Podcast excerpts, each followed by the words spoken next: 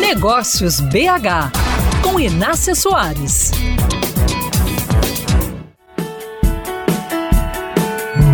A arquitetura empresarial tem lá suas modas, assim como os projetos feitos para residências.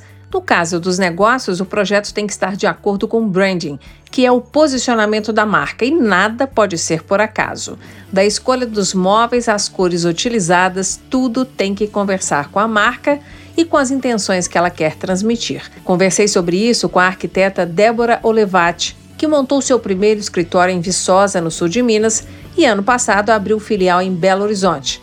Consultei a Débora sobre uma situação que tenho visto se repetir no mercado, que é a empresa usar a cor da logomarca replicada por todo o projeto, como se uma lata de tinta gigante fosse derramada sobre o imóvel. É muito normal acontecer isso, inclusive. As pessoas tendem a querer remeter o espaço a logo. Às vezes não é apropriado. Às vezes aquele tom ali é um tom que não favorece o ambiente de trabalho dele. O azul, por exemplo, ele remete a uma cor mais de relaxamento, mais de concentração, mais de tranquilidade.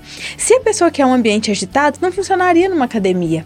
Então eu sou a favor de dosar. Tudo bem ter um toque da cor, não tem problema com relação a isso, mas eu acho que depende de onde isso vai ser aplicado e eu acho que sempre de forma dosada. Débora Olevati foi uma das primeiras arquitetas mineiras a usar os óculos de realidade virtual para apresentar projetos aos clientes. E uma das grandes vantagens é permitir que o empresário veja exatamente como ficará a reforma ou a construção do escritório antes mesmo da obra começar. A arquiteta me contou que a tecnologia tem evitado o retrabalho e deixado o projeto com um detalhamento correto, permitindo que o resultado seja visto de antemão. Isso significa economia e a garantia de acertar nas escolhas, especialmente das cores.